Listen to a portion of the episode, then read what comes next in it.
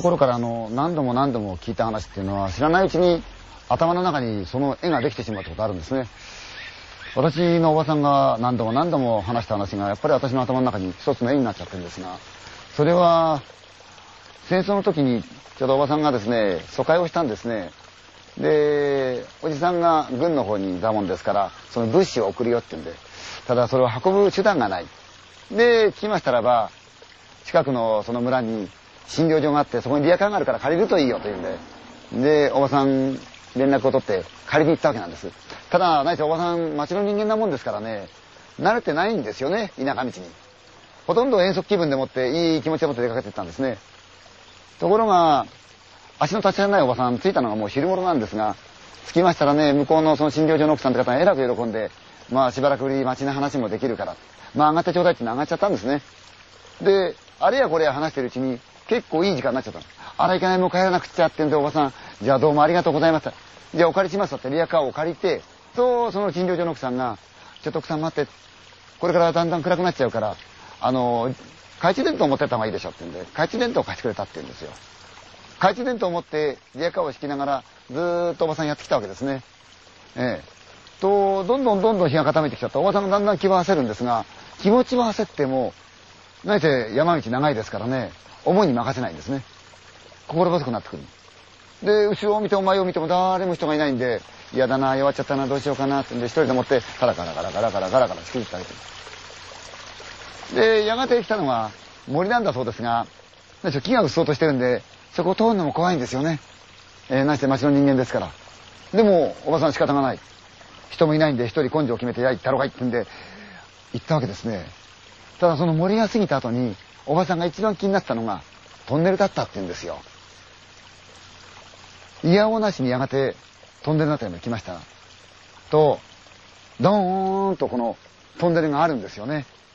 で、おばさん、リアカー引きずりながら、トンネル前まで来たんですが、どうにも気持ちがこの、落ち着かないんで、うっすらしてるその暗いトンネルに向けて、懐中電灯をつけたって言うんですね。ところがこれ、良くないんですよね。懐中電灯っていうのは確かにその物は明るく映るんです。でも、周囲が真っ暗になっちゃったって言うんですよ。下を照らしながら一歩二歩入っていくと、そのトンネルの下っていうのはこの水が溜まってましてね、ポツン、ポツンって水が落ちる。で、自分の影がちらっと映るって言うんですね。嫌だな嫌なとこ来ちゃったなと思いながら、おばさん2、3歩歩きながら、思わず歌を歌ったって言うんですよ。ところがトンネルの中ですから大声で歌を歌ってそれがカーッと響くんですね。それが余計に怖いって、うー、嫌だーと思って。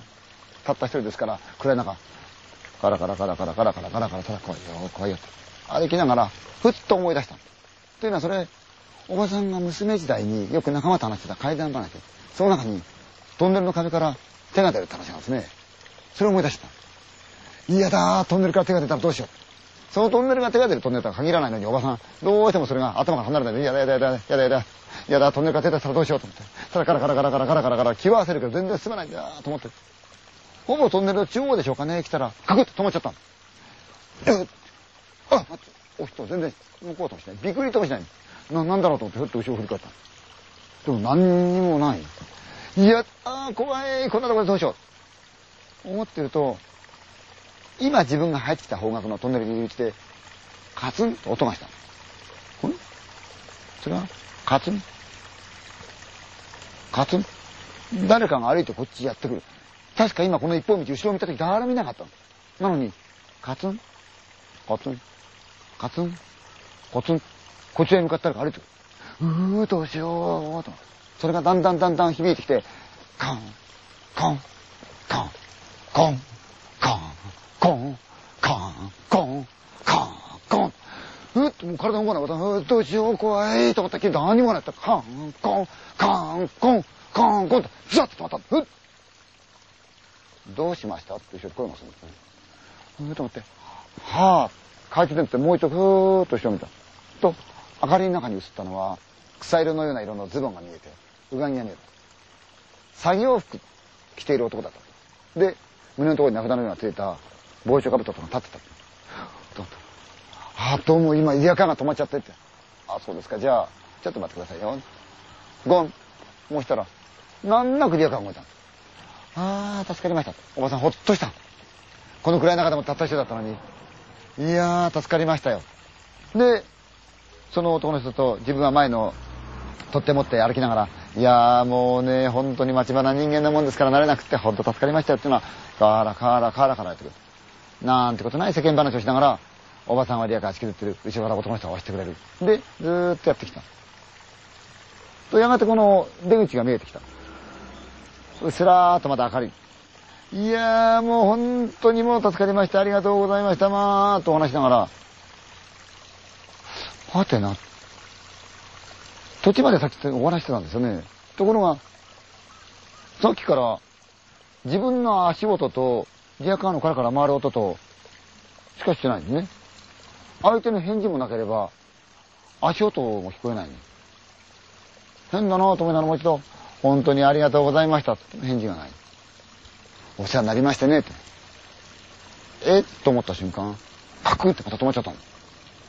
いくらしても動かない。いやだな、なんだろう動かない。いや、動かない。いやだ、いだ、いだ、いだと思って、おばさん、うー、うー、って後ろ見たの。怖いよ、と思って。見たら、男の足もなければ姿もない。誰もいない。真っ暗なトンネルの中にただ一人。あーどうしようと思ったけどもうどうしようもないから、うー後ろ向きになってリアカーの取ってるところに自分のお尻を置いて、ガンガンゴーンとったこと、ビューみたい。一体何が引っかかってんだろうと思って、懐中電灯もう一度怖いけど、よーく見て明かりがスーッと回ってる。と、リアカーの一番後ろの部分の鉄のところ、見てたら、真っ白い手がガーンとこう掴んでたんですよ。手だけが。うわーったっきり、おばさん、後のことは覚えてないんですね。後で、村の人間たちやその知り合いたちが行ってリアカーを持ってきてくれたそうですが、その時にその人間たちが見たのは、そのトンネルの出口のところに慰霊碑があったって言うんですよね。で、その慰霊碑というのが、そのトンネルのところの工事をしてたんでしょうかね。まあ落盤事故か何があったか知らないけれども、何人かの犠牲者があったそうですよ。その亡くなった方や怪我人を診療所へ運んだリアカーが、おばさんが借りたリアカーだったそうですよ。それをある時あの、ドラマでやりたいって言われたことがあったんですよ。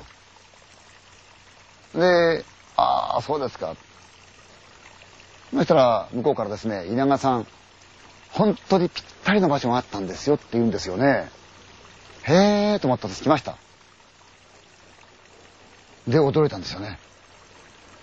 私の頭の中にあった、そのおばさんのお話の絵、そっくりな場所があったんですよね。今はおばさん亡くなりましたんで、確かめる術ではないんですが、